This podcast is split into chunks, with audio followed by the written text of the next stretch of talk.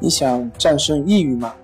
李洪福老师新书《战胜抑郁，教你走出抑郁的方法》，三大疗法，每天一小时，三十天摆脱抑郁，让你全面蜕变。快来读读吧！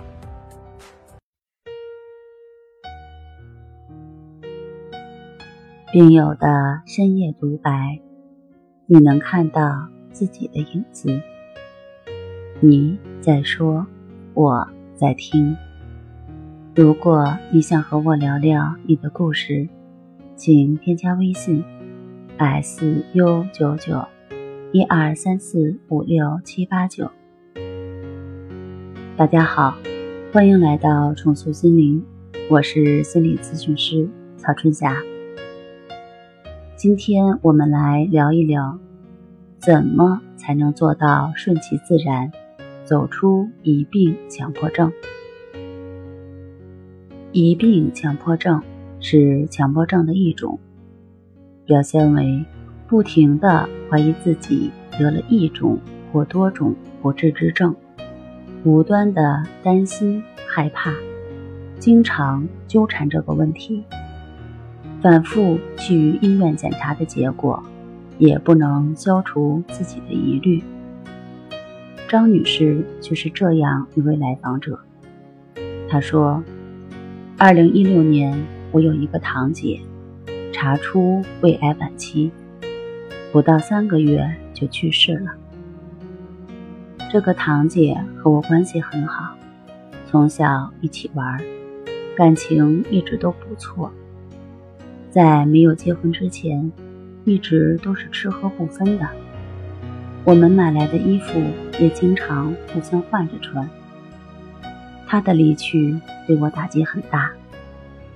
后来医生的一句话，成了我疑病强迫症的导火索。医生说，这个胃癌和遗传因素有关，也和生活中的饮食习惯有关。我当时听了就特别害怕。我和堂姐有着共同的血缘关系，也有着共同的爱好和饮食习惯。无论是遗传方面的原因，还是饮食习惯的原因，我都属于高危人群。我患上胃癌的几率都比较大。从那以后，我是吃也吃不好，睡也睡不好，很多东西都不敢再吃了。无论吃什么之前，总是会想一下，这个东西以前堂姐是不是也喜欢吃？